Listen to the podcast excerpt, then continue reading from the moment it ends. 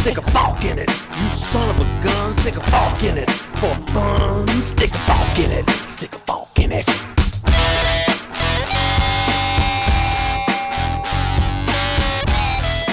Hello, Forkers. Esto es Soft Fork It, el único podcast que es padrino de una planta.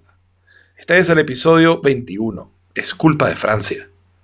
En el episodio de hoy hablamos enfasados de la desgracia de estar en Broadway y de que la cinegrita es un pescado, coño. No tiene por qué ser blanca. ¿Saben qué? Vuélvanse ricos y resuelvan sus propios problemas. Estábamos contestándole al chat. Eh, Jorge, la semana pasada, él puso el link al artículo de Zoom, ¿no? Y, y después dijo que no lo había puesto. Entonces le sacamos tarjeta roja y está suspendido por un episodio. Suspendido por un episodio. Exactamente. Eh, no, nada, tiene, tiene un compromiso de trabajo y, y por consecuencia no está presente esta semana. Y nosotros tenemos el compromiso de decirle feliz cumpleaños a Yomaira, que cumple años hoy y nunca nos puede ver en vivo porque este programa es muy temprano en Chile por ahora. Solo, solo por compromiso. quería hacer, coño, quería hacer un, un segue. Sí, pero bueno, no, no, no, no te salió tan bien. Pero gracias a Dios no estamos en Sync, sino Master Boys.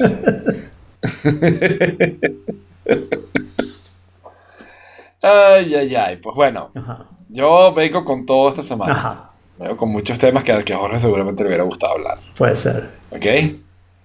Eh, y el primero es que, mm, vamos a ponerlo así, la arrogancia de Netflix acaba de recibir un carajazo en la cara. Eh, Eh, es solo un golpe, no estoy diciendo que le esté yendo mal, no estoy diciendo que sea terrible. La noticia dice lo siguiente. Netflix por primera vez sufre pérdida de suscriptores en Estados Unidos. ¿Ok? Y eso, el mismo Netflix dice que es debido a la subida de precios. Bueno, no, Netflix no dijo eso, a pesar de que tenía esa excusa eh, perfecta para, para decirla. Eh, Netflix lo que dijo es que había sido porque sus originales habían sido menos interesantes este trimestre que otros, lo cual está admitiendo que subió el precio por unos programas que son peores. Pero bueno, Exacto. pero, pero trató de decir que no era el precio, trató de decir que era que no había suficiente contenido original, ¿no?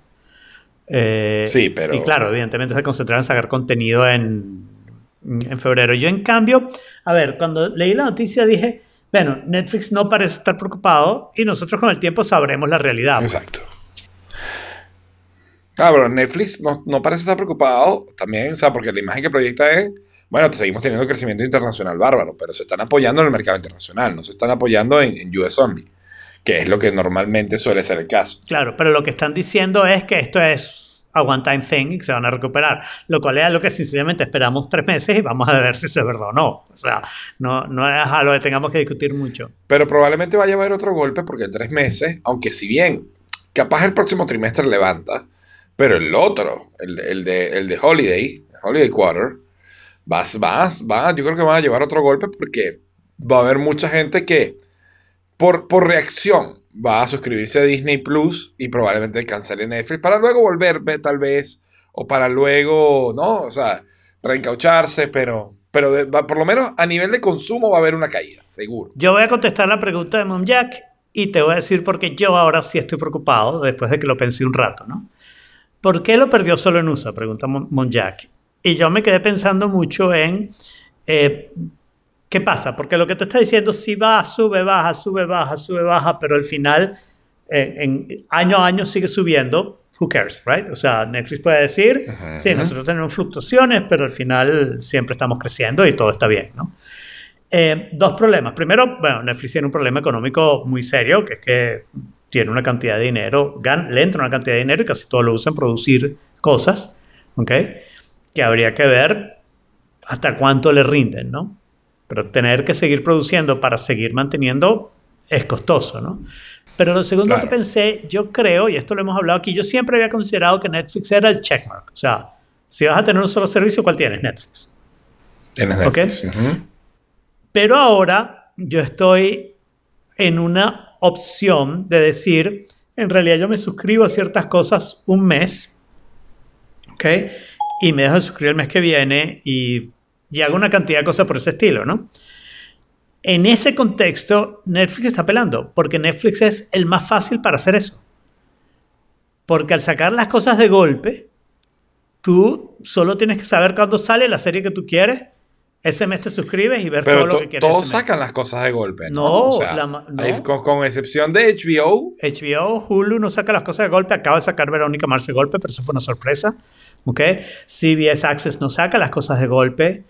El- o sea, hay una cantidad de cosas que, que, te diría, la gran mayoría no tiene la costumbre de sacar todo de golpe. Tal vez saquen algunas cosas de golpe, pero, pero no, la gran mayoría no sacan todo de golpe. ¿ok? Pero además, ¿cuál es la competencia? Disney, HBO. ¿Tú crees que Disney va a sacar sus series de golpe? Yo creo que no. Tú, dices- tú dijiste eso hace tiempo, yo sí creo que va a sacar todo de golpe. No necesariamente las nuevas No, series. lo que, pero lo que yo dije, lo que yo dije es que no iba a sacar el catálogo de golpe. Y ahora estoy diciendo que si sale una nueva serie, la va a sacar semana a semana, porque eso es lo que está acostumbrado Disney. ¿Ok? Y va a cambiar la tipografía semana a semana también, como que hicieron con el título de Loki. Puede ser, puede ser. Este, eh, pero no sé, este, yo creo que está bastante. Yo creo que Netflix se tiene complicado. En ese sentido, en el sentido que Netflix va a ser el más fácil para decir, me suscribo, también es el que tengo más tiempo viéndolo. Así que eh, yo ya no veo tantas cosas viejas en Netflix, sino por desesperación, ¿no? Y entonces, si ahora lo que vamos a hacer es, ¿cuál es el servicio nuevo? Ese es el que voy a ver principalmente este mes y el resto va a ser feeling. Mira, o sea, creo que Netflix está pelando. Yo no lo puedo hacer eso porque tengo una familia Netflix que es familia de verdad. Entonces, si yo le digo a Claro. mis hijas y sobrinas que voy a cancelar Netflix, voy a recibir quejas fuertes, ¿no? Yo también va a pasar lo mismo. Exacto. pero, pero para la mayoría de la gente que tiene solamente su suscripción normal, es súper fácil salirse de Netflix un mes, volver el mes que viene y ir saltando así. O sea, imagínate hacer eso. Imagínate que Disney haga lo mismo de Netflix y saque las cosas de golpe. ¿Ok? Bueno, imagínate un mes pagas Netflix, un mes pagas Disney, un mes pagas Netflix, un mes pagas Disney. Estás más o menos al día con todo. No Claro. importa, claro, te concentrarás, te encanta Stranger Things, te concentrarás que el mes de Stranger Things caiga Netflix para poderlo ver en cuanto salga, fine. Pero it's not that hard. No. Si lo haces no, con no, dos, no. si es mucho más difícil, que creo que deberíamos hacer un website para eso, ¿ok? Que hacer eso con un montón de servicios, ¿no? O sea, recordarte Claro. el, el mismo día del mes a que hagas tu checkbox, ¿ok? Cancelar lo que haya Ahí, cancelar. ahí- ahí está la próxima idea del millón de dólares. Una aplicación que Sí, te suscribe no y te suscriba. Yo no sé si el millón tú de, no sé si es de millón de dólares, no creo que ganarías tanto plata. Pero, o sea, y no sé si puedes suscribir y suscribir sin pedir los passwords, que sería feo, ¿no? Pero al menos el recordarte. O sea, te agarro Claro. los servicios y te digo las series que salen el mes que viene, de acuerdo a la fecha que tú pusiste, que es la fecha que vas a pensar en, en cancelar y volver a, a suscribir, ¿no? O sea, dos días antes te metes ahí, haces la escogencia que quieres y entonces después sí tienes que ir a cada site a hacerlo, pues te pongo links para que lo hagas. Pero para no pedirte el login y password, pues me parece feo. Claro. Aunque por otra parte, si pides el login y password, podrías estar viendo todos los canales gratis porque alguien se va a suscribir a alguno, ¿no? Exacto. Eh, eso no es del millón de dólares, no es del millón de dólares, sino del millón de programas. pues. Exacto. La idea del millón de programa. Bueno, pero el hecho es que, digamos, para, fue, un resultado inesperado, ¿no? O sea, yo no me esperaba que Netflix fuera a perder suscriptores antes de que sacara, saliera Disney Plus, ¿no? Bueno, no sé, porque yo creo que esa fue la razón por la que ellos subieron el precio, ¿no? Ellos subieron el precio porque sabían que después iban a perder con Disney Plus. Y entonces hacer eso después de que ya perdía con Disney Plus era malo. Y entonces subir el precio. Lo que me extraña muchísimo es la excusa que dieron. Eso sí, a mí me sorprendió. O sea, estoy seguro que ellos pensaban subir el precio alguien va a suscribirse. Y en Estados Unidos más todavía, porque hay muchas opciones. Claro. Y, y después de eso viene HBO Max, que yo la veo muy mala, pero bien. Sí, ¿no? HBO Max no, El no nombre está malo y, y yo creo que la idea de llamar HBO a una cantidad de cosas que no son HBO es un error garrafal a largo plazo. Pero bueno, pero, pero es algo al que nos vamos a suscribir porque yo creo que HBO Now se acaba. Exacto. Sí, probablemente. Aunque yo por lo menos estoy pensando en cancelar mi HBO ahora, ahora Porque ya se acabó Big Little Lies, porque ya se acabó Game of Thrones, entonces ahorita no tengo mayor cosa que ver y probablemente le pongo una pausa. Claro. Sí. Entonces, ¿tienes algún comentario sobre mi idea del millón de dólares? No, Jorge tiene un comentario sobre tu idea del millón de dólares y lo puso ahí. Pero era un... ¿Qué era? Ah, era un, un reply all. Un episodio. Un episodio de Reply All. que no escuché. sí. Yo sí lo escuché, por suerte, así que puedo hablar de él. Y estuve de acuerdo con, Great. su, con su observación. El episodio habla de TurboTax. ¿Ok? Ok. Resulta ser que el gobierno americano obliga a TurboTax. ¿Ok? A cambio de que el IRS no saque su propia página donde puedes hacer tus impuestos. ¿Ok? El gobierno americano obliga a TurboTax que una persona que gane menos de una cierta cantidad lo puede usar gratis. Ok. ¿Ok? Resulta ser que TurboTax, O vamos, sea, a, es la versión Obamacare de pagar impuestos. exacto, vamos a llamar eso TurboTax Free. ¿Ok? O, o, o, Obama Tax. Obama Tax, bueno, no, Obama pero, pero es que no, no lo hizo Obama, esto es de hace mucho tiempo, ¿ok? Entonces, ¿qué es lo que pasa? Que esa versión se llama TurboTax Free. ¿Ok? Ok. Entonces, eh, TurboTax lo que hace es que saca una cantidad de versiones con nombre como Free TurboTax, TurboTax No Pay, Don't Pay for TurboTax, que todas son pagas. Qué bastante. ¿Ok? Y el link para TurboTax Free está completamente perdido. Y si llamas, lo que ellos te dicen, no, no, es que la única manera de conseguir ese link es hacerlo a través del gobierno. Pero además, si usted tiene cualquier cosa complicada, va a tener que pagar y la, o sea, le engañan a la gente para decir que no, que tienes que Eso pagar se llama, TurboTax. Eso se llama en, en diseño de interfaces un dark pattern. Exacto. Y, y, esa, y ese creo que es el nombre del episodio. Dark Pattern. Ah, ¿ok? there you go. Es- o sea que sí. Y es interesante porque, claro, eso tenía que ver con tu idea del millón de dólares, el problema de Dejarle a un servicio privado una actividad que naturalmente es del la gobierno, ¿no? relación entre el servicio privado y el servicio público, ¿no? Yo el otro día le comentaba a alguien que lo leí en algún lado, probablemente en Reddit, ¿no? El chiste de que, de que tú dices, este, ok, tienes que pagar impuestos. Muy bien, ¿cuánto debo? No, no, lo tienes que deducir tú mismo. Ah, entonces puedo pagar lo que yo quiera. Sí. No, no, nosotros sabemos cuándo tienes que pagar, pero no te lo vamos a decir. Exacto.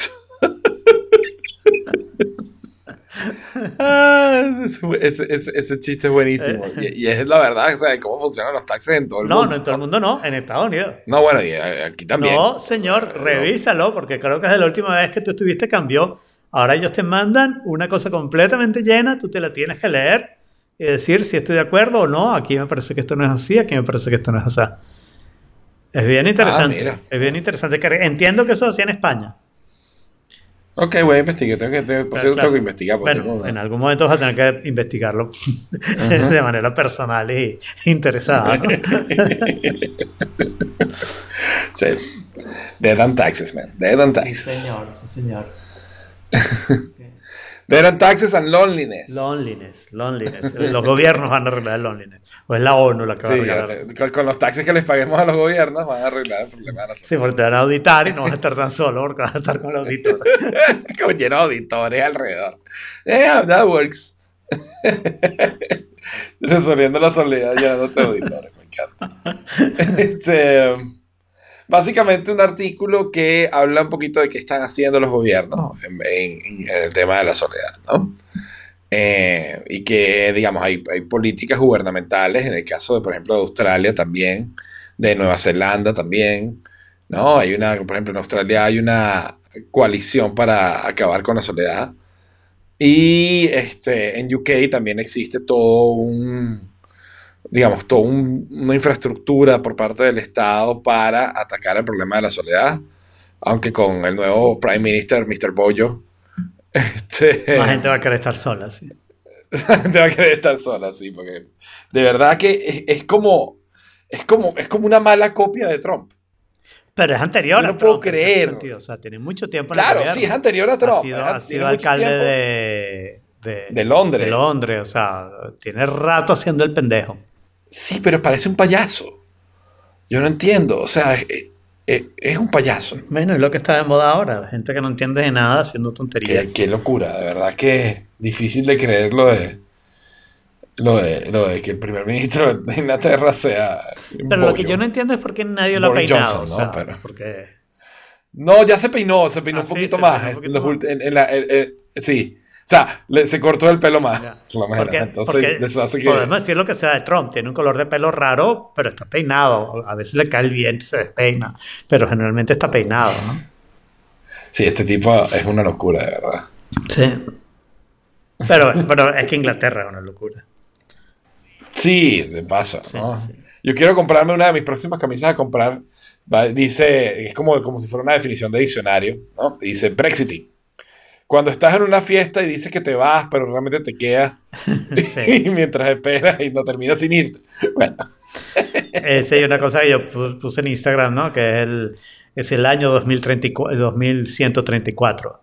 La Tierra eh, está en la Federación Internacional de Planetas. Menos Gran Bretaña, que está todavía tratando de salirse de Europa.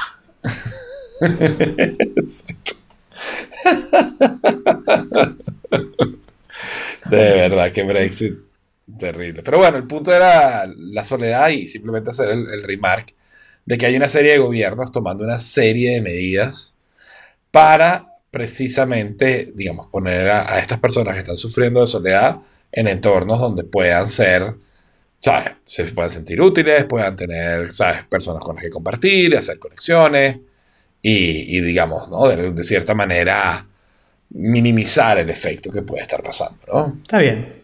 Bueno, yo tengo mucha desconfianza en que los gobiernos hagan cosas bien, pero si lo logran, estaría chévere.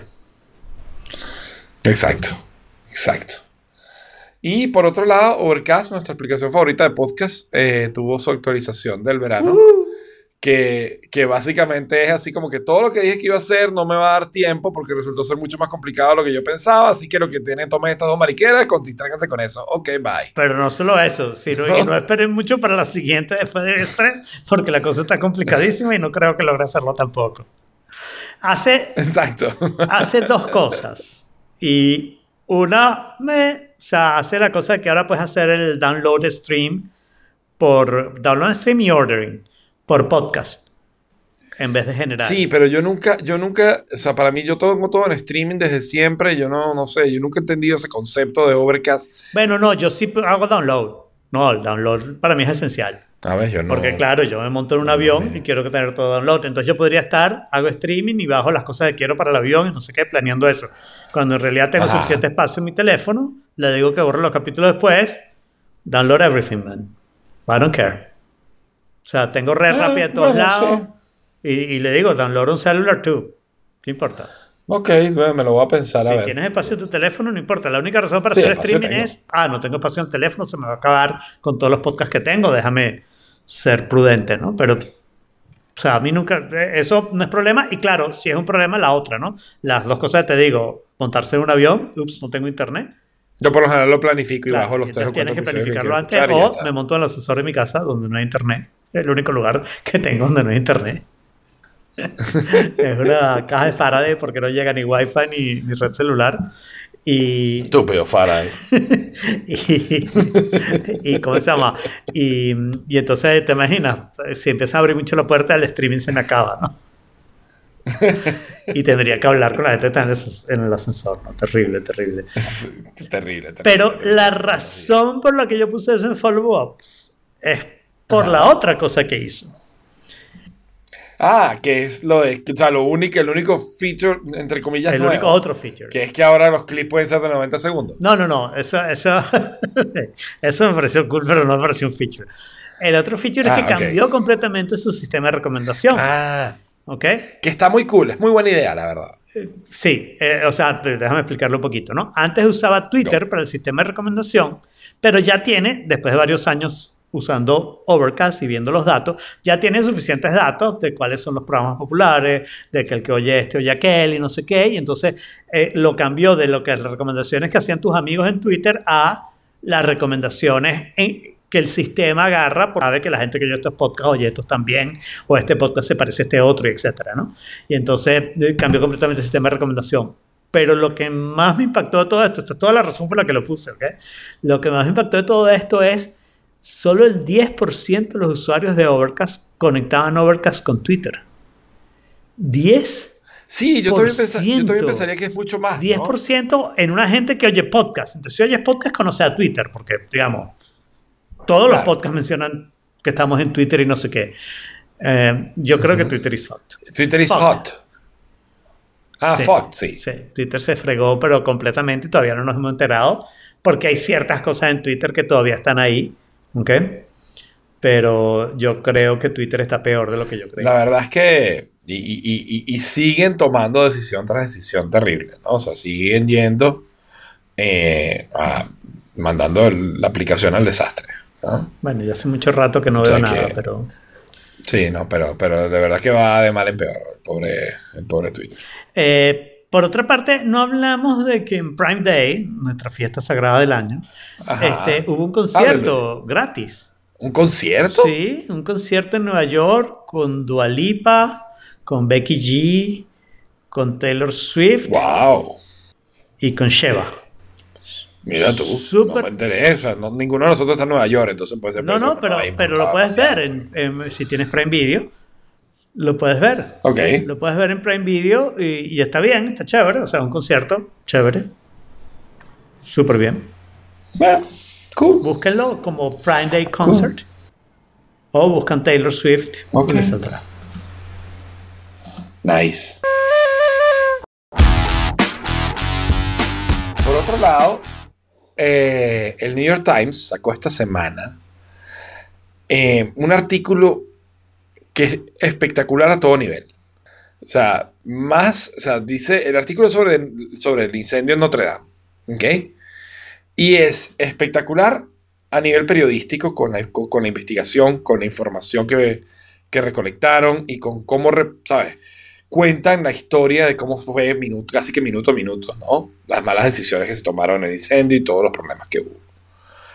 A nivel periodístico es buenísimo, pero además la experiencia de uso de leer ese artículo es una cosa que, o sea, pero increíble. Muy, muy buena. Yo no sé, Alfredo, si tuviste chance de verlo o no. Lo vi, lo vi. Altamente recomendado verlo en el iPad eh, porque la experiencia es todavía más completa. Mm. Y el artículo, yo, o sea, yo no sé, mi, mi objetivo no era tanto contar el artículo, que lo pueden ver. Y, ¿sabes? En resumen, básicamente se, se cometieron unos errores muy importantes en no detectar dónde era el incendio. Gracias a, y yo digo que eso es un problema de diseño, un problema de UX. ¿Ok? Que es donde se demuestra que Europa tiene muy mal, ¿sabes? Muy, muy mal Ya enfoque en- el- en- en es, un, es un problema de UX en la catedral. O sea, está acusando a la gente O sea, que trabajó eh, en eh, esa catedral durante 800 años de no pensar en la interfaz de usuario. No, no, no, no, no. De, de la gente que puso el sistema ah, de el sistema incendio, de incendio, ok. en que no decir dónde coño está el sensor, sino, ¿sabes? Zona A, eh, Bueno, ¿sabes? Región pero ya B. va. Y como que, what the Pero fuck? seguramente eso tiene que ver con cuándo se puso el sistema y qué sistemas tenías para hacerlo y el hecho que eso está a cargo del gobierno, entonces actualizarlo no es muy popular, etcétera, etcétera. No, pero había sido reciente, había sido reciente. Creo que ¿Sí? así como en 2014 que se había Ah, hecho todo. es culpa de los franceses. Es culpa de los franceses, es culpa de que los europeos tienen el UX por el culo. Piensan al revés. Este, y entonces, ¿sabes? Se cometió ese primer error que hizo que se tardara mucho en darse cuenta dónde estaba el, dónde estaba el problema. Y cuando los bomberos llegaron y lo detectaron, ¿sabes? Y lo encontraron, ya era tarde. ¿No? Pero a su vez habla también de, digamos, de la- del esfuerzo sobrehumano que hicieron los bomberos en, las- en las horas 3 y 4, arriesgando sus propias vidas en pro de salvar la catedral y que si no lo hubieran hecho, la catedral se hubiera caído entera.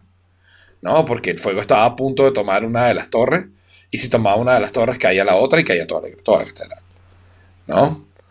Em, el artículo está fantástico, pero realmente lo que yo quería destacar es lo que, lo que está mal en, lo que estuvo mal en Notre Dame es lo que está bien en este artículo. La experiencia de uso a la hora de leerlo te deja claro qué pasó, dónde salió el guardia, a dónde subió, por qué no vio dónde estaba el incendio, ¿no? Y te va contando poquito a poco todo el problema y cómo, y cómo va creciendo y cómo va, ¿sabes? Es, es un storytelling fantásticamente bien hecho y es lo que yo creo que debería ser el periodismo, o sea, e- e- el futuro de los periódicos debería ser. Futuro del online, pues.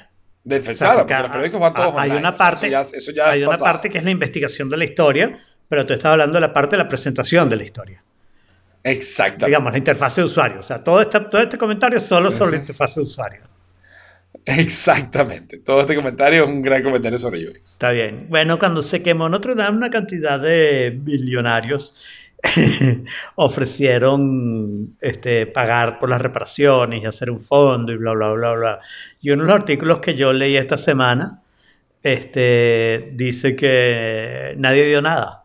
La gente se quejaba porque decía, concha, la gente va a pagar por la restauración de Notre Dame y no por los homeless, la gente muriéndose de hambre, bla, bla, bla, bla. Exacto. Resulta que no, era todo un PR move, la manera de hacer eh, este, beneficencia para los ricos es sacar un comunicado de prensa diciendo que van a hacer beneficencia. Después todo se olvida y, y no tienes que hacer nada. Entonces sí, también podrían sacar uno para el hambre, pero coño, no está conectado a ninguna noticia, entonces es menos valioso el PR. Exacto. ¿ok? Entonces, no confíen en que los ricos les van a resolver sus problemas. Vuelvanse ustedes ricos y resuelvan sus propios problemas. Exactamente. Ese es mi, mi Exactamente. consejo. pues. Ah, ok. Entonces. eh, ah, bueno, creo que tú pusiste en el siguiente artículo exactamente. Sí, no, Muy yo bien. no- yo no lo puse ese artículo tampoco, pero bueno. Este, no, ¿No yo pusiste? puse. Ah, lo debo haber puesto yo puse, entonces, creo yo que lo puse en puse el yo, mini, puse puse el yo. tema, pero no me había fijado que ese artículo era ese tema. O me No, fijado en que el mini yo puse el tema también. Ok, entonces tú pusiste las dos cosas o Jorge puso una. Puse ambas cosas y me disparé, en el- ¿sabes? Eh, el, el punto es que salió el nuevo juego de That Game Company, que es la compañía que hizo Journey y es la compañía que hizo. ¿Cuál es el anterior a Journey? No, Journey es el único. O sea, hay otros, sí, pero Journey es el importante. No, sí, hay otro. Sí, hizo Flowers, hizo otro. Y te. Ah, Flower. Flower fue el otro que fue más o menos chévere y Sí. divertido. Eh, y acaba de sacar Sky, que fue un juego que promocionaron en el WWDC 2017. Y dijeron que iba a ser exclusivo y no es. Y etcétera. Y dijeron que iba a salir en, en Apple TV y, Y, que, que iba no a salir salió en Apple en- TV, sí, sí, sí. Y no salió en Apple TV, ¿ok? Pero te, tengo, o sea, te, te digo una cosa, lo bajé Mm. y lo empecé a jugar hoy. Ok. Hoy. Perdí hoy. O sea, primero pusiste el artículo y después lo empezaste a jugar. Primero puse el artículo porque quería comentarlo, quería comentarlo como tú habías jugado Journey y quería ver si tú lo ibas a Bueno, full disclosure, ¿sabes yo fui beta tester de este juego. Ah. Y te voy a decir, estoy impresionado. ¿Ok? Porque las primeras versiones eran una porquería que me tenían absolutamente angustiado diciendo, coño, estos carajos perdieron la vaina porque esto no, no sirve. No por la parte de beta, o sea, olvídate de la parte de que no funciona, que este detallito aquí, este, olvídate de esa parte. El juego no es fun. ¿Ok? No es divertido, a pesar de que hay una cantidad de cosas que pagabas que en el beta te lo daban todo gratis, ¿no? ¿Ok? Este, pero el juego no era divertido. Y lentamente, lentamente salieron una versión y al principio era como un task. ¿Ok? Y como Ok. hace como 3, 4 meses, esa versión, coño, esto está mejor. Y entonces la siguiente versión que salía, a ver qué más, a ver qué más, a ver qué más. Y la verdad que, wow, me quito el sombrero porque de verdad que cambiaron completamente el juego. Todavía no me encanta, tengo que decirlo. ¿Ok? Pero, o sea, es un juego súper bueno y súper adecuado. Pues. Yo, yo nunca jugué Journey, ¿ok? Entonces es la primera vez que yo me estoy exponiendo a este estilo de Ujú. juego. ¿Ok? Y te digo una cosa, o sea, me parece, estoy enamorado. El juego es muy free to play, en el sentido de que, como, como un poquito como Grand Theft Auto, donde tú eres, si tú quieres seguir la línea de juego, la sigues. Si tú quieres pasear y conocer, paseas y conoces, ¿no? Me parece que, que necesita ser un poco más explicativo en cuáles son los objetivos y qué es lo que tienes que obtener. ¿no? Eh, trata de ser muy intuitivo en ese tema, o que tú mismo lo vayas No, descubriendo a esa tu no es la idea. ¿Cómo que no es la idea? No, yo sé que tanto spoiler es esto. La idea es que hagas amigos. Ajá. Claro, y entonces es eso. O sea, ahorita acabo de hacerme amigo y tú les pones los nombres a tus amigos Sí. en este juego. Y le puse a uno banana y banana me salvó la vida un Claro. montón. Ese, uno, uno de los problemas que creo que vas a ver es que muy probablemente la gente con experiencia no está al principio del juego. ¿Ok? Claro. Y entonces va, va a tener que pasar un tiempo hasta que esa gente termine el juego y lo vuelve a empezar. Y entonces te vas a encontrar con gente que sabe mucho, pero no puede hablar contigo, que es una de las cosas interesantes del juego, ¿no? Eh, no hay mucha, ah, puede, pero no hay muchas maneras de comunicarte en el momento crítico. No hay manera de Exacto. gritarte y decirte, epa, vente para acá, ya es esto, ¿no? Hay maneras de dejarte Exacto. mensajes y hay maneras de decir cosas, pero en general lo haces por No, sonidita. tienes un chat, pero tienes que pagar duro Claro. por el chat. Exacto. ¿ok? Y además es muy incómodo la experiencia de chat. Y ¿ok? A diferencia del resto de las acciones que puedes hacer con la persona, de mandarse sonidos, ¿no? Incluso empieza a surgir como un lenguaje. Porque tú, tú- tú te toca a ti y me haces boom, ¿no? Y cada vez que te toca es boom, boom, boom, boom. Y entonces así como que, ¿sabes? Yo de repente le digo así como, thank you, boom, boom. Y el otro me responde, boom, boom, boom, boom, you're welcome. Y quedó Pero clarísimo. clarísimo, sí. También puedes dejar mensajes para otros jugadores. Entonces yo creo que a medida que esas cosas nos vayan usando, va, va a empezar a evolucionar esa experiencia que tú dices un poquito perdida, ¿no? De que, porque la sensación es doble, ¿no? La sensación es a dónde tengo que ir y me perdí algo en lo que pasé. Esa doble sensación Exacto. que a mí me molesta mucho y la otra cosa que me molesta, te lo digo desde allá, pero esto no es el juego, soy yo en los videojuegos. La otra cosa que me molesta es que cuando regreso al juego prácticamente se me olvidó todo. O sea, hay una falta de continuidad en que Journey me pasaba eso. En Journey, la clave de Journey es jugarlo continuo. ¿Ok? Llega hasta el final. ¿ok? Ok. Pero claro, entonces no puedes explorar todo, ¿no? Tienes que ir más bien tum, tum, tum, Claro. tum, tum, ¿no? Entonces tienes que hacerlo varias veces, que está bien. Pero aquí, bueno, me ha costado. Y me ha costado porque, por ejemplo, lo tengo en el iPad, lo tengo en el teléfono, pero no es continuación el uno del otro. A pesar de que tengo Game Center en ambos, no se conecta, ¿no? Entonces, no, ¿No? bueno, o no se me conectó, no sé, de repente un problema de cloud. Que Ok. por cierto, uno de estos días, una actualización de macOS, ayer, ¿ok? Y hoy cuando entré en la computadora me dijo, iCloud Drive no prendió. ¿Por qué no? What? Pero bueno, eh, hice restart y parece que prendió después. Pero, pero Ok. es un poquito preocupante que eso pueda pasar. Pero sí, me parece Claro. que el juego está súper chévere, eh, lo recomiendo ampliamente. A mí me encantó. play, Además, la, la- música es una maravilla. la, La- Sí, o sea, es una experiencia sí, sonora. sí, sí, total. Jugarlo con audífonos es lo mejor. Sí, definitivamente, aunque te digo una cosa, por primera vez probé, pues yo no lo jugué hoy Mm. sin audífonos, y por primera vez probé las, digamos, los speakers del iPad bien. Claro. Y No, wow, no, o sea, el estéreo se oye increíble, o sea, perfecto. Muy bueno. Muy, muy Es bien. Muy bueno. Sí. Estoy muy contento de que, que tengo un juego. Claro, lo único es que estaba buscando un juego para cuando en el metro no tengo conexión, y este no es el juego para eso, porque requiere estar online. Claro. Claro. Igual que los podcasts no puedes hacer streaming. Pero bueno, está muy bueno. Sky se Sí, llama el Sky. Children of the Light. Y es de That Game Company. That Game Company. Mm, That Game Company. De- ¿Estás hackeando Instagram ahora? Eh, no lo puse yo, así que me imagino que fue Jorge. Yo tampoco lo puse. Saltaremos el tema porque yo no, ni lo vi. Bueno, es un artículo sobre un tipo diciendo que podría haber hackeado cualquier cuenta de Instagram. Ah, yo creo haber oído algo. Great. Sí. Podcast Gold. Sí, o sea, esta- lo que están criticando es la manera, hay, hay una debilidad en cómo, eh, déjame ver si me acuerdo, cómo Instagram mandaba la clave a través de, de, mm, ah, ya, ya recuerdo perfectamente. Instagram te manda una clave de cuatro dígitos, ¿ok? A tu tel- tel- celular, ¿ok? Y hace lo típico de que te prohíbe este, poner eh, más de tres veces la clave antes de mandarte otra, ese tipo de cosas, porque si no, mira, son solo 10.000 opciones, que para una persona es mucho. Exacto. Pero, Pero para un robot bueno, no tanto. Para una colección de computadoras es nada. Porque lo que hace el tipo es que contrata 10.000 instancias de, en- de servidores en Amazon durante segundos, ¿ok? Para que prueben todos los códigos en esa misma cuenta y uno entra. Entonces, los demás lo rechaza, pero hay uno que entra y entonces se queda con eso y puede hackear cualquier cuenta. Claro, Está interesante, está interesante. claro. Está interesante, sí está. Ya nos contará más Jorge Sí cuando viene si se acuerda, pero como Jorge se olvida, de repente tenemos que sacar otra tarjeta roja. Yo creo que por eso fue que no vino hoy. Él quería no venir y poner una cantidad de cosas y links. Porque yo sospecho Bueno, yo que la siguiente es de él también. ¿no? No, la siguiente Ah, es mía. Qué bueno.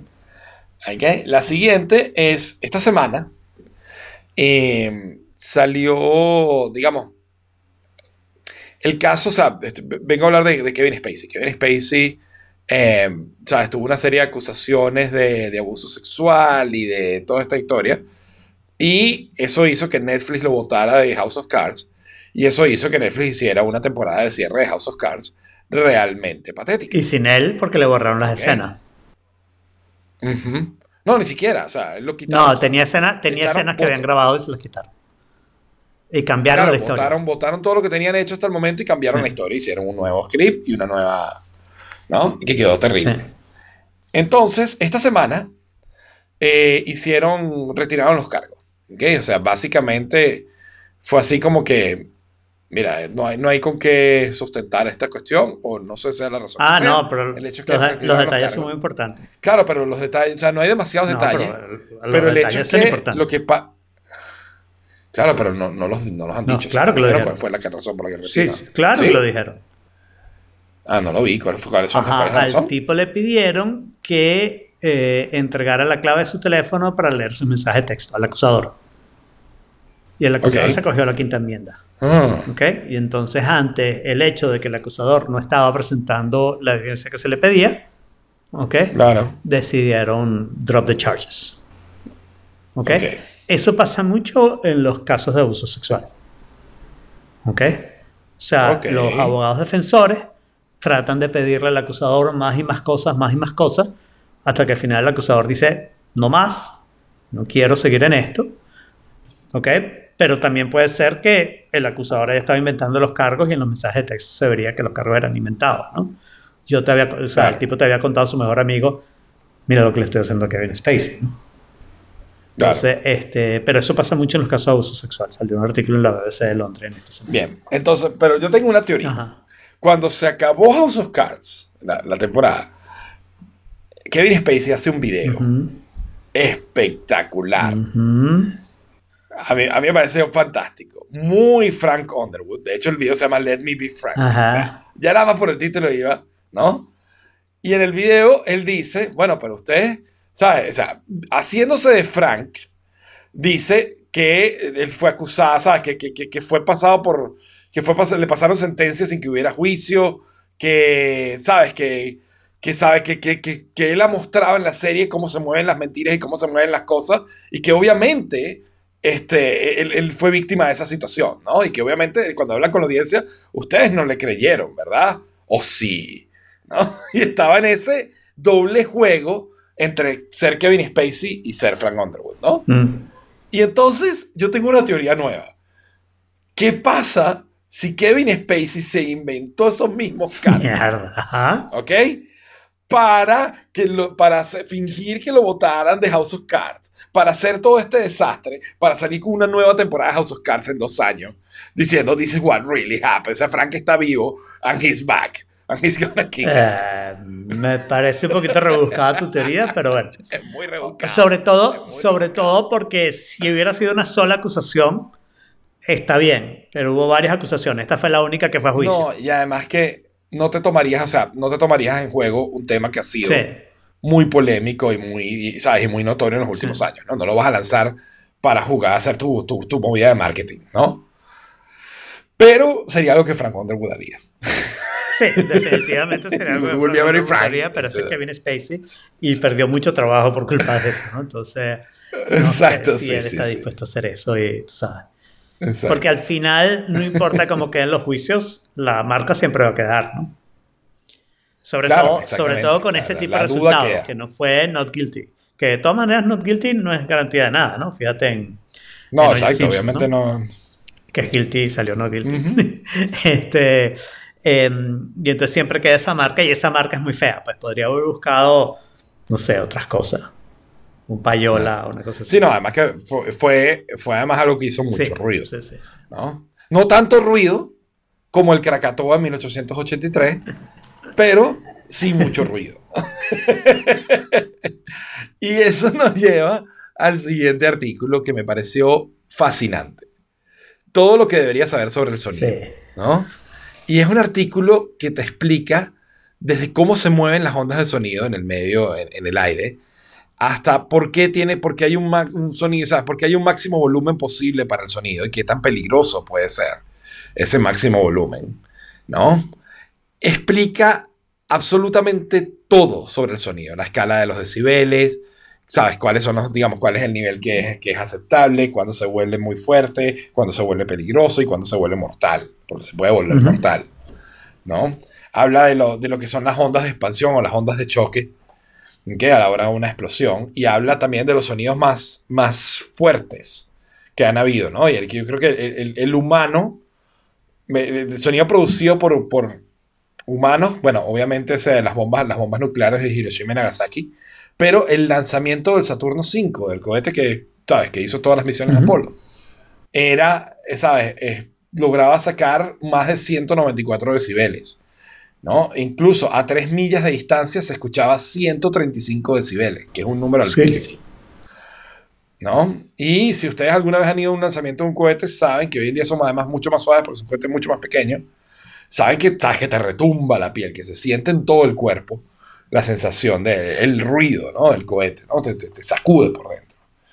Y habla del sonido más alto registrado, que es la, la erupción del Krakatoa en 1883. ¿Ok? Y, y da unos fun facts sobre lo, du- lo fuerte que fue ese sonido. Y la cosa es impactante. O sea, eh, dice que, ¿sabes? La, la explosión envió restos y, digamos, ¿no? De, de la explosión hasta 17 millas de altura. Ujú. ¿Ok? Dice que la- el sonido fue tan fuerte que le dio la vuelta a la Tierra tres veces. ¿Ok? Que a 100 millas se escuchaba todavía 172 decibeles. O sea, nada más para comparar con el Saturno 5, el Saturno 5 se escuchaba 135 decibeles a 3 millas. Este se escuchaba a 172 a 100 millas de distancia. Que es suficiente, 172 decibeles, para destruirle los oídos a cualquiera. ¿Ok? Incluso hasta matar a una persona. O sea que básicamente hubiera matado a cualquier persona a un radio de 100 millas, nada más por el sonido. ¿Ok? Sí, se escuchó, el sonido se escuchó en Australia, a 3.000 millas de distancia. O sea, es como que tú oigas en Nueva York algo que pasó en Los Ángeles. Wow. ¿Ok? O sea, es impacto fuerte que debe haber sido, ¿sabes? Dios santo, increíble lo, digamos, el potencial, la escala planetaria que puede tener una cosa de esto. Y, y no sé, me encantó el artículo. O sea, el artículo, más allá de explicar todo lo que es el sonido y cómo funciona, está buenísimo, buenísimo. O sea, no, no hay nada que desperdiciar de él. Qué bien, se ve súper bueno. Yo me lo empecé a leer, pero no he terminado.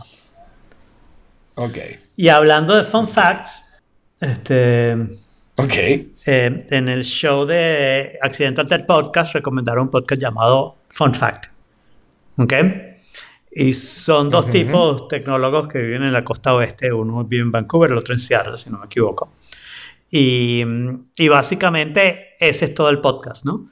Eh, cada uno investiga un tema que le interesa, se lo dice al otro, o sea que el otro también tiene chance de investigar, no sé qué, y, y hablan de, de cada uno de sus fun fact, de vez en cuando dicen fun fact, ta, ta, ta, ¿no? Y yo creo que cualquiera, es en inglés, pero yo creo que cualquiera que hable inglés que le guste este podcast, eh, le encantaría Fun Fact y, y se lo recomiendo ampliamente. Y a los Mm. que no les gusta este podcast, bueno, no están oyendo, así que importan cero. O sea, Exacto. Y viste la temporada nueva de La Casa de Papel. y, Y ja, ¿te viste la misma? y tú también. Sí, o sea, spoiler alert para la tercera temporada de La Casa de Papel. Sí.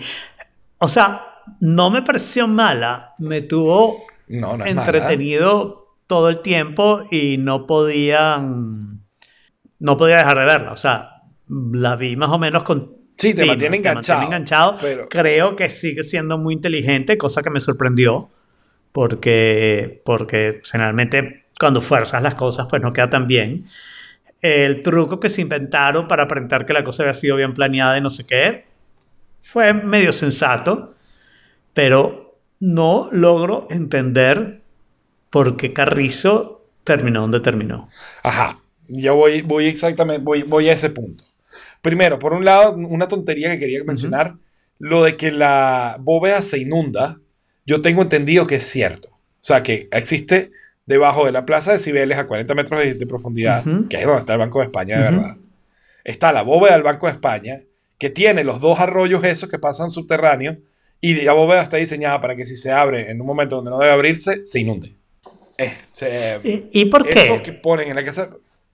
Tengo ni idea. Digo, ¿qué Pero- ventaja tiene eso sobre poner una alarma que llame al ejército? Porque la casa de papel es ficción. No o sea, vamos a estar claros, ¿no? ¿Ok? Sacar el oro te va a tomar burro de tiempo. ¿Ok? Y a menos que hagas algo tipo casa de papel, que como digo, es ficción. ¿Ok?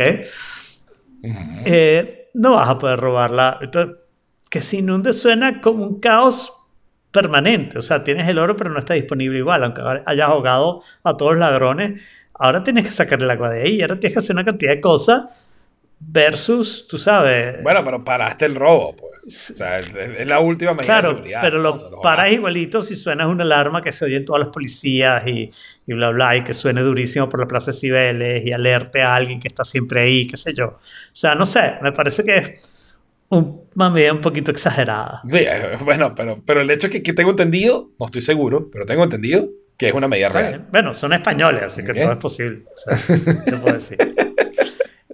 Ahora, ¿por qué termina donde termina? De hecho, la temporada, la primera temporada es la misma historia. O sea, lo que pasa es que hay una cosa rara en cómo fue el release de, la serie. La serie no empezó siendo de Netflix, la serie era de Antena 3.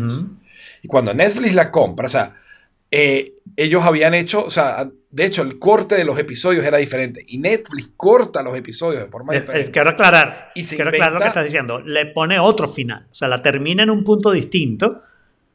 En los episodios. Los, no estoy seguro si la termina los episodios en un punto distinto. y corre los episodios de manera de balancear la serie para hacerla en dos partes. La temporada. Exacto, pero, pero lanza las dos partes prácticamente a la vez, con dos semanas de distancia. Eso fue en España. En Estados Unidos nos sacó la parte 1, ¿ok? Antena 3 ya había sacado la parte 2, porque era una sola temporada, ¿ok? Y tuvimos que esperar meses antes de verla en Netflix. Tuvimos que esperar tanto. Pero no fue tantos meses, fue, fue Déjame decirte cuántos meses fue que yo la vi en Vimeo. O sea, fue un burda de tiempo. Y yo no vi Casa de Papel en cuanto salió, porque me enteré después, pues. No me la recomendaste tú algo así. Claro. Cuando me enteré, yo vi la primera parte y la segunda no había salido y yo me la vi en Vimeo. Y mucho después fue que salió en... Ok. Entonces, aquí repitieron la fórmula. Por cierto, fue un problema porque, claro, como los programas terminaban distintos, ¿ok? Mi mitad de episodio en realidad era la mitad de un episodio que me tuve que ver el episodio entero porque, porque no sabía en qué punto habían cortado. Claro. Y entonces aquí repitieron exactamente la misma fórmula que a mí me parece una muy mala fórmula. Porque tú terminas, o sea, tú cuando haces una temporada, se supone que tú estás contando una historia. Y tú puedes dejar abierto la nueva historia el siguiente paso, el siguiente capítulo, la siguiente, ¿sabes? Pero no dejarme una historia a la mitad y decirme que la misma historia en cinco episodios más es otra temporada. Porque no es otra temporada, es la misma historia. A ver, a ver. La razón para hacer eso en una serie que estás haciendo es para darte un chance de grabar, pero al mismo tiempo disfrutar lo que hayas hecho, ¿no? O sea, por eso haces temporadas. ¿Sí? Te convenzo de eso. O sea, yo hago temporadas porque necesito todo el cast de Stranger Things durante muchos meses. Claro. Ahí grabo un montón de programas que es una historia más o menos completa que puede tener un, un cliffhanger al final, ¿ok? Ese no es el problema. El problema es la hago, te presento esa historia y entonces en realidad ni siquiera sé si voy a hacer otra historia. Cuando esa tiene éxito es que me dicen, haz la siguiente. Pero en estos dos casos, Em, season 1, por llamarlo de alguna manera, que consiste en la parte 1 y parte 2 de la casa de papel.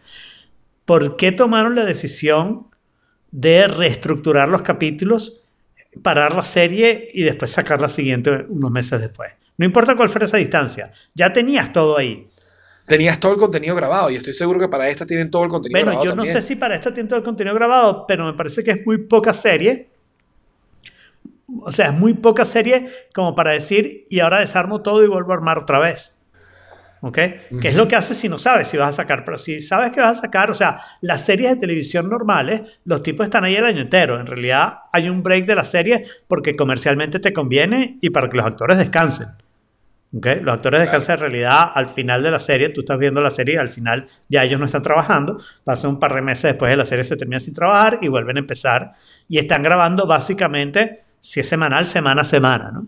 Durante las veintipico semanas, medio año, ¿no? Y graban un pelo antes para tener un, buffer por si pasa algo, etcétera, ¿no? Si no lo entiendo, puede ser un tema de compromiso de los actores, no sé.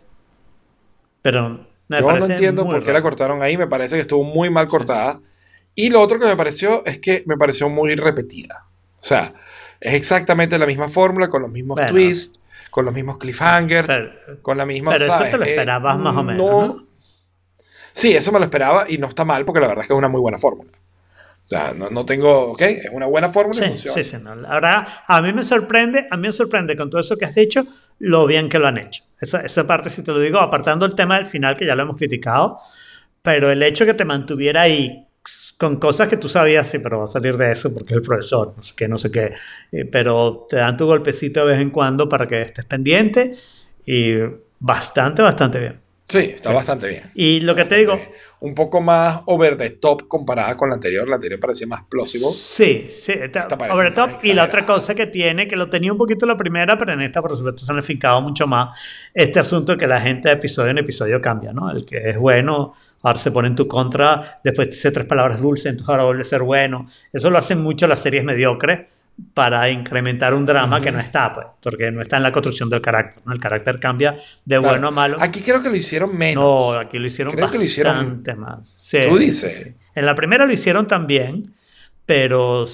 En la primera con, con Berlín lo hacen Exacto, todo el pero, tiempo. pe- Todo pero, el pero no es aquí, Ok. o sea, para el final lo hicieron con todos los personajes. Y aquí todos los personajes pasaron como su... Es como una manera de contar un episodio más. Este va a ser el episodio donde Jaime, eh, que ha sido bueno todo este momento, Se voltea y vuelve, sí. que no sé qué, y entonces el siguiente episodio es el no sé qué, y se vuelve bueno, y entonces el episodio es el siguiente, y así haces un montón de historias, subhistorias. Claro, ¿ok? de- aunque de todos los personajes, o sea, si antes no lo tenía tan claro, ahora sí lo tengo muy, muy claro, mi favorito es Nairobi. por Bueno, mucho. era. Es, era, no sabemos. Puede, todo puede cambiar y Era, todo no, puede no, voltearse. esa, esa no fue esta vida. O sea, sería una cosa típica en la casa de papel que estuviera viva. Exacto. No, o que lo hubieran pensado, ¿sabes?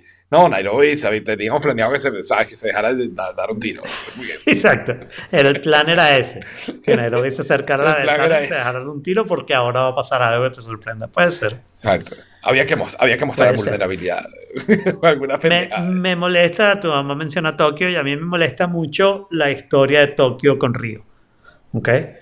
Porque esa Sí, historia, sí, esa terrible. historia que ellos cambian cuando es el centro de la razón de hacer todas estas cosas, eh, me parece absurdo y además me parece irreal.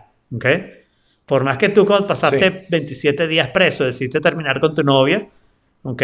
Si ella roba el Banco de España para rescatarte, bueno, ¿Te lo piensas? no, no te lo piensas, pero no terminas mientras todavía estás en el robo y no sé qué, no sé qué. Ex- Exacto. Esperas Pero de haber hecho, salido porque si la tan matan, si la tan matan no tienes que terminar con ella, ¿entiendes? O, sea, No, o si te matan a ti exacto. tampoco. Entonces no vale la pena. O sea, y no es que en el banco vas a tener muchas opciones para tener otras novias y no sé qué. O sea, están los Exacto. rehenes y los secuestradores. No, no, contigo. no, pero fíjate que, eh, eh, eh, o sea, yo creo, yo creo que con lo, digamos, no, no- no es que sea, porque no es que, no es que la serie esté demasiado bien escrita, pero sí está por lo menos el plan muy bien outline, ¿no? Y, y las vueltas del plan.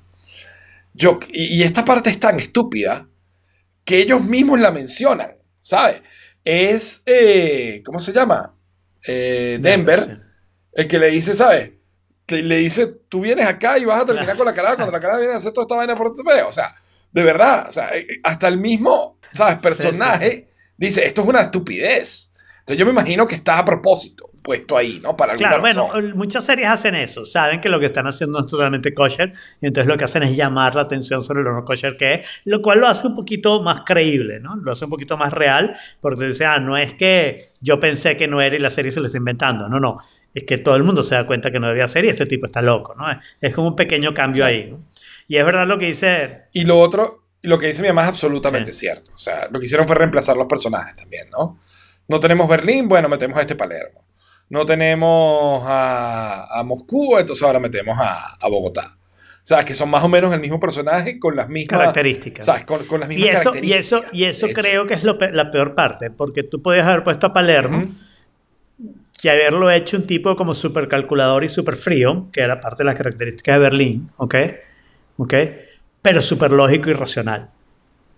Y en vez de eso, no, es el típico, es, es como ver Temperamental, ser macho macho alfa, alfa, todas las sí. cosas, todas las cosas este, terribles. Bogotá un poquito menos, porque al igual que el papá de Denver, bueno, Moscú no estaba muy visto, ¿no? Este, no estaba muy visto. ¿Y, por qué, ¿Y por qué no sustituyeron a, a Oslo? No lo entiendo, pues, porque también Oslo merecía sustituirse.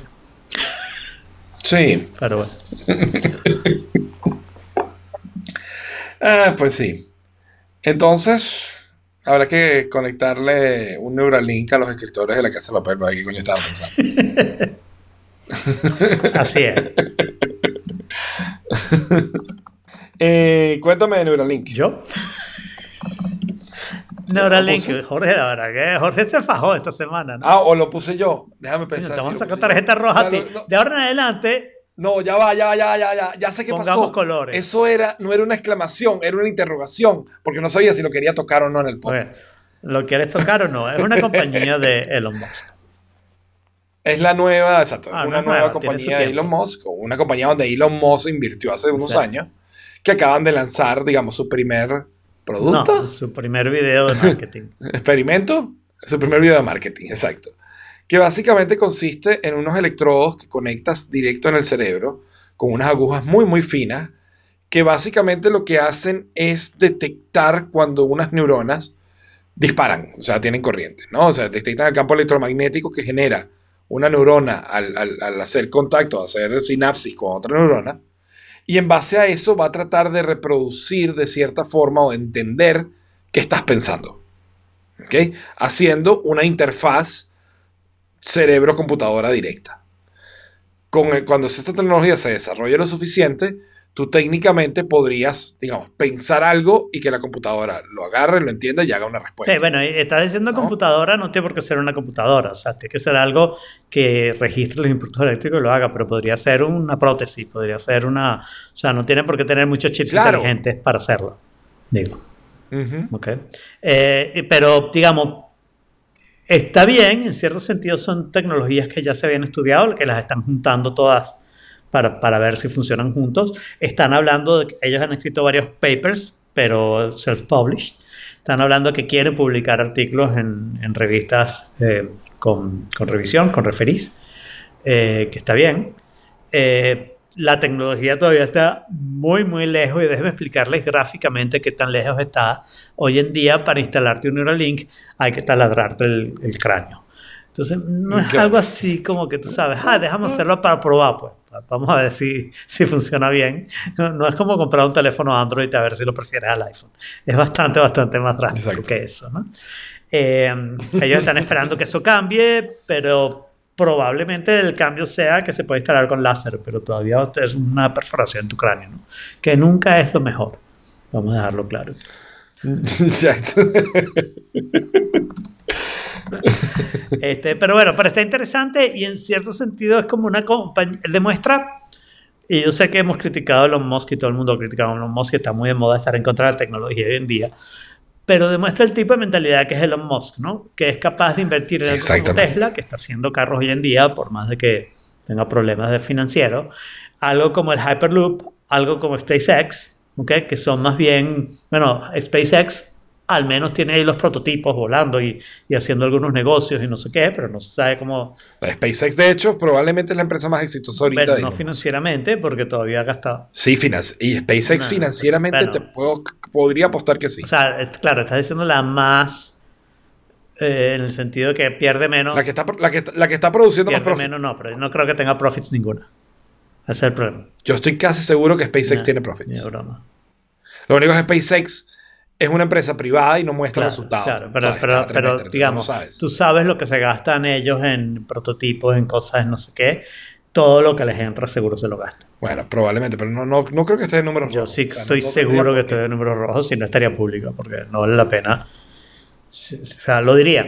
No, porque la, la razón por la que Elon Musk no la quiere hacer pública es porque él dice que la visión es tan a largo plazo que él no puede estar tratando de satisfacer a, lo- a los Y eso es accionistas lo que cada está tres diciendo, meses. que no tiene profits. ¿ok? Si Que no- tuvieras profits, bueno, sí, la visión no, sería a largo sí, plazo. bueno. ¿ok? Y no tienes por qué hacerla pública, basta con decir, estamos ganando plata. Y ya está. pues. Y no lo dicen. Y, y sería más fácil eh, levantar dinero y, y conseguir clientes si dijera, estoy ganando plata. ¿no? O sea que, no, Mm. seguramente no está ganando ninguna empresa, porque yo creo que una de las cosas importantes es que a él le importa mucho menos la parte de los profits que, que le importa Claro. todos esos tipos de desarrollo. Yo quería establecer la diferencia. Tesla es una compañía que está haciendo carros hoy en día y los ves en la calle. SpaceX es una compañía que tiene una misión, una misión a muy largo plazo, pero que está haciendo cosas que las puedes ver en la televisión, no las puedes ver en la calle, pero a menos Ujú. que estés en la calle correcta, pero, pero estás en la televisión. Hyperloop es una compañía que es con una tecnología completamente nueva e inventada, ¿ok? Pero pero que está ahí, o sea, que, que, que es una idea igual a el Boring Company, ¿no? Eh, o sea, pero el Boring Company tienes que estar debajo, de la, calle, para verlo, sí, y, debajo de la calle correcta. este, Neuralink es algo completamente distinto porque es agarrar tecnologías que ya existen, ¿ok? Juntarlas todas y decir, yo voy a invertir para hacer la investigación a ver si esto se puede convertir en un producto, ¿ok? Y eso es bien importante, es una cosa completamente, todas las compañías está, hay investigación y lo de las pilas en Tesla obviamente eh, es importante y no sé qué, pero, pero en esta es, o sea, la investigación es distinta porque estás agarrando una cantidad de cosas que ya se conocían, que ya se sabían y las estás juntando de una manera que puede ser interesante si lo logras. Interesante en un sentido muy distinto a las otras cosas. Entonces puede ser algo que no solo puede ser tu interfaz con el carro, sino que puede ser darle vista a una persona que no ve o que se mueva una prótesis de una persona que perdió un miembro, una cosa, ¿no? O sea, pueden ser cosas súper importantes para, para arreglar, aparte de la investigación sobre el cerebro, que bueno, que es esencial, ¿no? Claro, claro. Bien, y ¿Has tenido chance de ver El Rey León? ¿Piensas ver El Rey León? Sí, he tenido chance y no pienso verlo. A ver, vamos a decir, para decepción de toda la, la familia Craisins, vamos a decir mi relación con El Rey León, ¿ok? Yo, mis niños estaban pequeños cuando El Rey León salió, así que lo fuimos a ver en el cine y les compré el video. Y no me pareció una gran película, ¿ok? No, no, no, Y después tuve la desgracia de estar en Broadway con alguien que quería ver El Rey León. Y bueno, yo quería ir a una obra de Broadway, El Rey León estaba bien. Y fui a la obra de Broadway que me pareció escandalosamente mala. ¿Ok? Escandalosamente mala. O sea, es de las peores cosas que he visto y no puedo creer lo famoso que se volvió. Y de hecho creo que ese éxito tiene algo raro porque yo fui cerca del estreno. O sea, vamos a decir el mismo año del estreno. Y conseguí entradas trivialmente. O sea, conseguí entradas, no es que conseguí entradas, es que conseguí entradas en rebaja en Bloomingdale's. ¿Ok? O sea, mm, es como raro, ¿no? Eh, y para terminar toda esta historia, eh, los remakes no me gustan. Y los remakes de animados con personajes me parecen completamente ridículos. No pienso ver ninguno. O sea, y no estoy ofendido por ninguno tampoco. O sea, podemos hablar si quieres de la sirenita negra, con la cual no tengo ningún problema. Porque Ariel. Eh, perdona, perdona, la sinegrita. está bien. Este, porque, o sea, yo entiendo que Moana debería tener al menos el fenotipo hawaiano y Mulan debería tener al menos el fenotipo asiático, ¿ok? Pero Ariel es inventada, vive bajo la tierra, puede ser bajo el agua, puede ser de cualquier color, puede ser de cualquier cosa, o sea, es un pescado, coño. No tiene por qué ser blanca. No, yo sé, yo sé, yo sé, no tienen que contarlo en público si no quieren. Yo conozco la historia, ya, muy bien. Este, no, no me parece que... no le tengo miedo a eh, Titi, coño. o sea, no me da ningún miedo Titi. Sorry, pero el tema es absurdo. Sí, exacto. Total, total. Y, y, Natalie Portman puede ser Thor, así que no hay problema. Exacto. bueno, yo vi la película. A mí, El Rey León es una de mis películas favoritas en la, historia. Me parece que la historia es muy buena. Es Hamlet, a fin de cuentas. Y, y creo que de las películas de Disney es una de las que mejor historia tiene. Una historia más, con más sazón, con mejor evolución de los personajes, con, con, con, con un, drama más, más interesante que muchos, que cualquiera de las otras prácticamente. ¿No? El remake está muy bien, cosa que yo no esperaba. Yo esperaba que el remake fuera a ser un desastre. Pero la verdad es que a mí me parece la historia tan buena que es poco probable que sea. Es muy difícil cagarla con una historia que prácticamente está asegurada que, que va bien, ¿no? Eh, sin embargo, la película está. La animación es fotorrealista, muy bien hecha. Eh, la, película logra transmitir bastante bien la emoción de la historia. Tiene chistes nuevos que están interesantes. Pero creo que comete dos errores graves. Uno es que las expresiones de las caras de los personajes, la, la parte emocional, no se refleja. Cuesta mucho porque, claro, si lo quieres hacer tan fotorrealista, no puedes ponerlo a sonreír, ni ponerlo a llorar, ni ponerlo, ¿no? Y entonces, no ¿sabes? Te desconecta. Porque se ve extraño, se ve, se ve, ¿sabes? El Uncanny Valley se vuelve muy raro, se vuelve muy profundo. Y entonces la película prefiere no tomar el riesgo y no mostrar casi expresiones, ¿no? Y en ese sentido... Se parece a la obra de teatro, ¿no? Disminuye...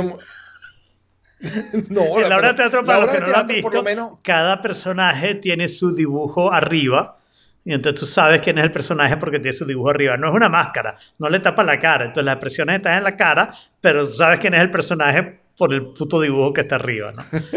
Ridiculísimo. Pero por lo menos la, la- la película original, la animada Ajá. original, tiene mucho expresionismo, mucho show, ¿ok? Por la parte de yo quiero ser el rey, tiene, ¿sabes? Toda una, una cosa que en el, en el musical de Broadway seguro se mantiene, ese show, ese teatro, ¿ok? Ese expresionismo. Pero en esta película, por ser tan fotorrealista, lo pierdes por completo, ¿no? O sea, no hay nada de eso. Que está bien, o sea, es una decisión que, que tomaron y que no, no, no le hace mayor daño a la historia. Ahora, el otro problema que sí creo que es mucho más grave, mucho más grave, es la edición.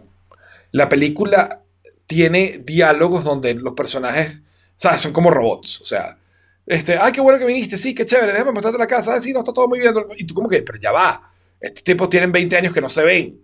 Dales chance que reaccionen, que digan, ¿cómo coño llegaste aquí? ¿Qué pasó? No, ¿Sabes? pero si no quieres mostrar No, expresiones, Tiqui, si no mostrar tiqui. expresiones, no puedes. Claro, pero entonces peca, la edición peca de unos de, de- de adelantar o de meter, ¿sabes? Unos diálogos importantísimos en 20 segundos que tú dices, bueno, ya va, o sea, dale chance que el personaje reaccione, lo piense, medite, ¿sabes? Este, no, no, no, aquí va todo como de golpe, ¿no? Y entonces eso sí creo que es un problema grave de la película. Y por otro lado, la película es prácticamente una copia escena a escena. Ahora, en los momentos en que la película se atreve a ser original y mete escenas que no están en la animada, o mete cosas, o, varía con respecto al original, ah, es fantástica. O sea, eh, esa parte les quedó muy bien. Cada vez que decidieron hacer algo que no estaba en la película original, ¿sabes? Por ejemplo, explicaron mucho mejor la, ¿sabes? la, la relación de Sarabi y Scar. ¿Ok? Y dice que Scar estaba enamorado de Sarabi, que tiene mucho sentido, pero en la, en la- en la animada no lo ves nunca y aquí te lo dejan clarísimo. Cosas como esas donde tú dices, bueno, qué bueno que se tomaron esa libertad creativa porque te dan, te hacen la película más sólida, ¿Mm? ¿no? Entonces, bueno, tiene sus pros, tiene sus contras. Yo creo que vale la pena, si les gusta la, si les gusta la, la película original, irla. No vayan, no vayan a ver ningún remake. ¿ok? Exijan que todas las películas que vean sean originales, nuevas. Abajo los remakes. Eh, bueno, eso también es verdad. O sea, lo de los remakes y hacer plata con la nostalgia que tú tuviste cuando estabas pequeño, viste una película y te la quieres Vuelve a ver la misma película. O sea, what's the problem? Vuelve a ver y adáptate que sí, tiene algunas cosas que son de la época porque esa fue la época, pero eso tiene su encanto. Y si no te puedes adaptar, compra un adaptador. Exacto. Yo me compré un adaptador. Cuéntame del adaptador. ¿Qué te compraste? Bueno, es interesante. Empezó como un Kickstarter, pero creo que ya lo puedes comprar libremente. Yo lo compré en el Kickstarter. Y entonces lo interesante es que es un adaptador USB-C para... No es aquí, para cambiar de cámara. USB-C para el, Sí. para el, para el iPad, ¿no? Que tiene, que tiene, tiene un USB, tiene un USB-C para cargar, tiene adaptadores de esos para las cámaras, tiene un puerto de sonido solo para sonido out. Claro, no acepta micrófono ni, Ok. ni, ni clicky clicky. Pero que tenga, que tenga puerto de sonido es muy, muy bueno. Y tiene HDMI. ¿Tienes el link al adaptador? Eh, no. Genial, gracias por, por comentarnos un adaptador y no darnos el Este, link para pero comprarlo. seguramente que lo puedo conseguir de alguna manera. Al menos el nombre, ¿no? Eh,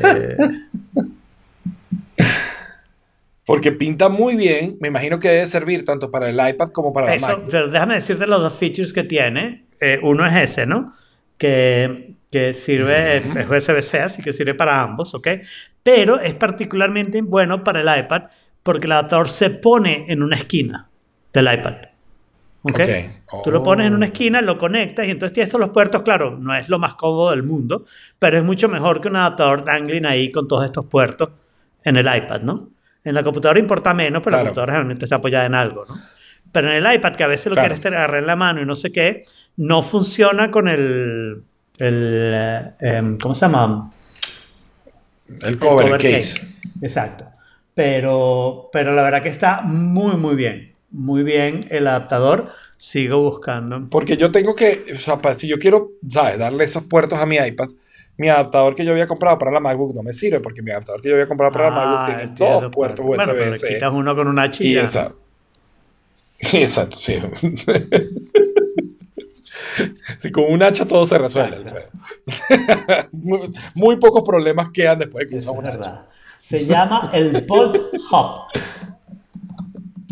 ¿Cómo? Bolt Hub. Ok. Ya casi tengo el link. ¿Dónde quieres el link? Al lado de donde dice Alfredo. Wow, qué buen lugar para. Es un excelente lugar. Como si hubiera estado mandado a hacer para eso. Ok, el link va al Kickstarter.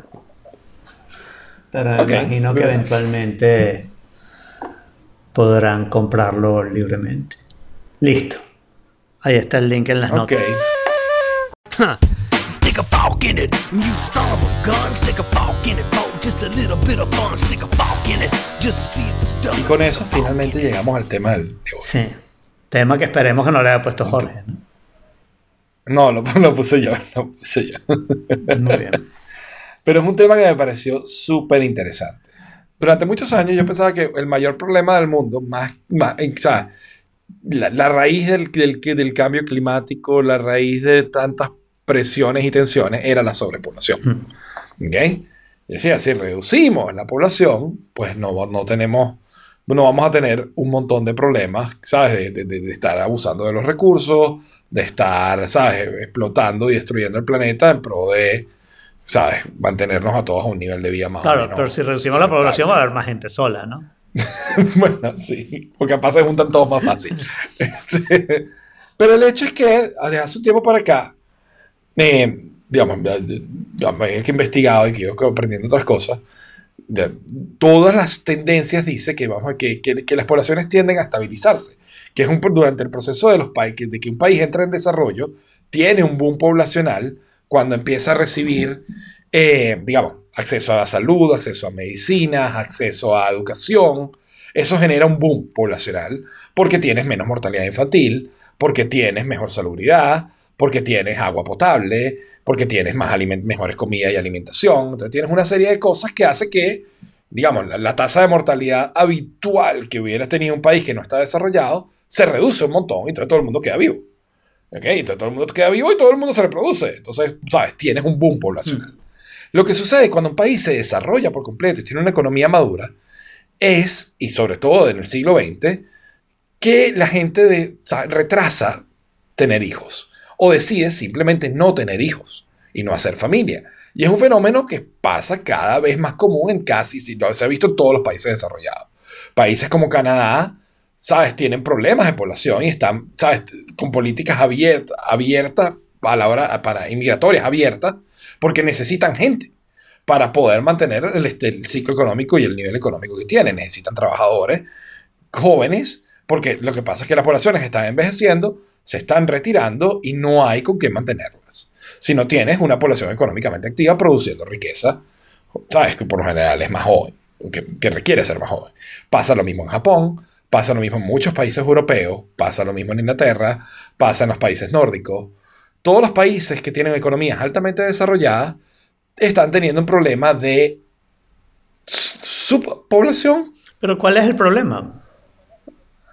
El problema, o sea, el problema que surge es que, primero, el modelo económico que tenemos, que el capitalismo está pensado para hacer una economía de crecimiento. Si no estás creciendo, colapsa. Bueno, no colapsa. Y además de eso, si no tienes crecimiento, dile eso al mercado de la bolsa. Claro, pero no somos bolsas todos. o sea, no, No,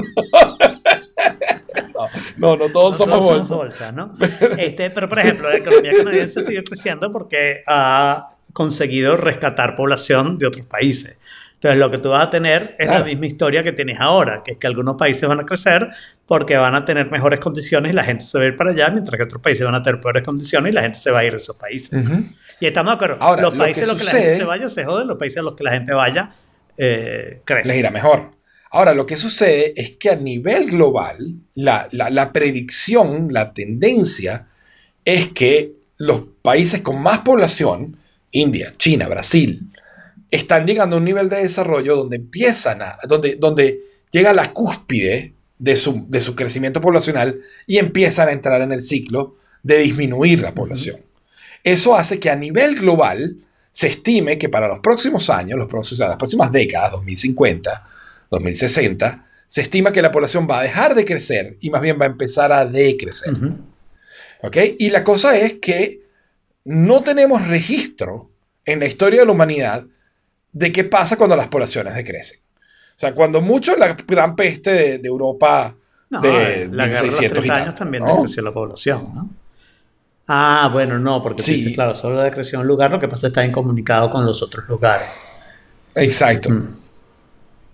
Entonces, eh, ¿sabes? Pero no es que sea malo, es que no sabemos qué va a pasar.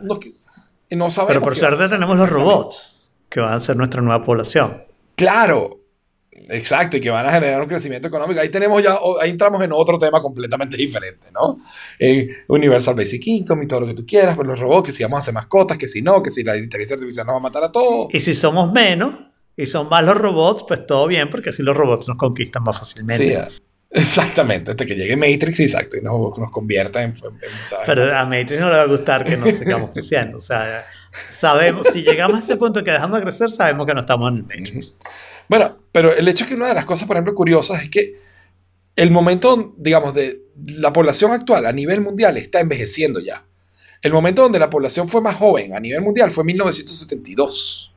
Desde ese entonces, el promedio, la edad promedio ha crecido o ha incrementado. Entonces, nos vamos, eventualmente nos vamos a encontrar un país, un mundo lleno de viejos inmortales que no trabajan, ¿ok? Y que no tienen hijos que no, hay, no hay juventud que los reemplace.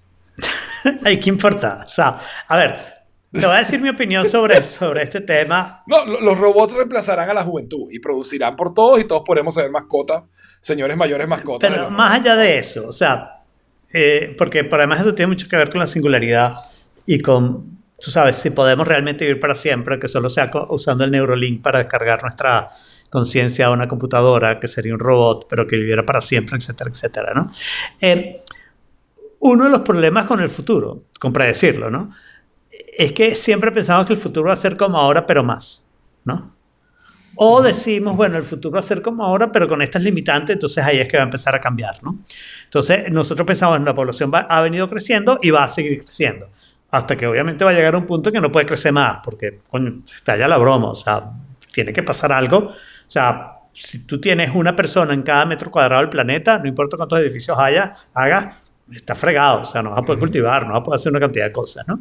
Entonces, hay un límite para cuánto puede crecer la población mientras nos quedemos en la Tierra, ¿no? Y entonces, evidentemente, esa población se va a tener que reducir. Entonces, ahora hablamos de los problemas de que la población se reduzca, pero el asunto es que eso nunca va acompañado con la parte de tratar de adivinar cómo las tecnologías pueden cambiar completamente ese patrón, ¿no? Entonces ya hablamos de una, los robots, pero puede haber otra, ¿no? Eh, vayámonos a otro planeta. Okay, entonces ahora tenemos una importación y otra economía y, otro crecimiento de crecimiento.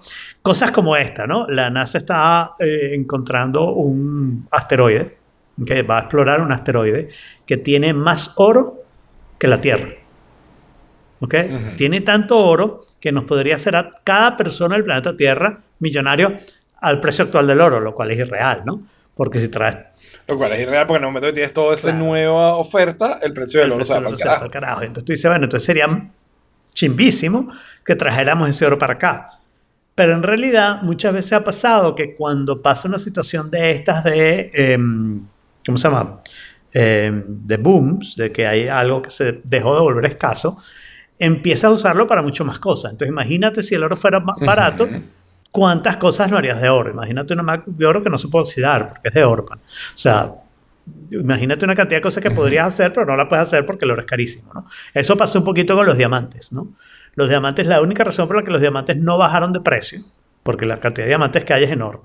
Es porque la, demanda es artificial. No, porque hay un monopolio. La oferta es artificial. Hay un monopolio. Hay un monopolio en Sudáfrica que controla la oferta, ¿ok? Pero que se ha dedicado a fomentar cualquier uso del diamante, desde anillos hasta cosas industriales y no sé qué, cualquier uso del diamante con tal de que ellos sean lo que le venden. Y cuando alguien empieza a usar diamantes para una cosa, pero no saben lo que está vendiendo, a ese sector no le vende, entonces ese sector o le vendes a un precio muchísimo más barato para acabar con la competencia y, y termina manteniendo su monopolio, pues en Sudáfrica, así que las leyes americanas... eso, eso puede cambiar pronto, entre comillas, porque tengo entendido que Rusia encontró, ¿sabes? Una, como una mina donde había caído un meteorito hace unos años y hay toneladas de diamantes que se fundieron, se hicieron en el momento. Y hay Pero vamos a ver si cambia o no, porque la cantidad de diamantes que hay en Sudáfrica podrían satisfacer toda la demanda y habría que ver si logras que los rusos no minen eso porque se vuelve súper barato y se Claro. vuelve chimbísimo. O sea, los puedes quebrar fácilmente, o sea, de- dependiendo de quién tenga más. Además que los puedes hacer artificialmente Sí, hoy en sí, día. sí. los. Dependiendo quién pueda fregar al otro. Pero lo que te quiero decir, pero generalmente nosotros vemos las cosas como muy lineales. Lo cual es mi especialidad matemática, ¿no? Operadores lineales, así que es natural que lleven las cosas lineales.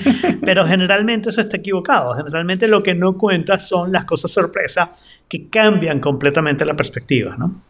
Eh, el- Claro. el, el ejemplo de decir, ah, es que la población va a decrecer y entonces ahora hay una cantidad de cosas que se hacen más baratas. Cuando la población llega a un punto que empieza a decrecer, tú sí hay una pérdida de productividad, pero también hay unas cosas que hace que, que, que las cosas sean más baratas, con lo cual entonces de repente te vale la pena tener hijos, porque no tienes nada que hacer, no tienes trabajo, no sé qué, pero vives de tu basic income este, en tu apartamento gratis porque la gente se murió de viejo, ¿ok?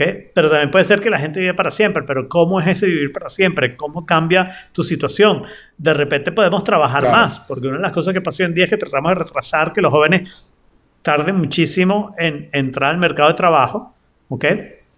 Eh, para después eh, sacarlos antes de que lleguen a su edad de retiro. Las edades de retiro son relativamente jóvenes para la escala de salud que estamos viviendo, ¿no? Claro. Claro. Entonces, este, bueno, yo creo que habría que ver... eh, Sí, no, el hecho es que estamos ante un escenario que no, no se había vivido antes, ¿no? Y que no vamos a estar en iba pasar. 42 años. Pero Exacto, probablemente el, años. el- el climate change haga que eso se friegue y bueno, no importa entonces. O sea, más rápido. El, el, claro, El underpopulation sea más rápido. productividad porque se hundió la gente. Sí. Exatamente. Stick a in it. Stick a in it, Stick a in it. Stick a in it. Stick a in it. Stick a in it. It's done.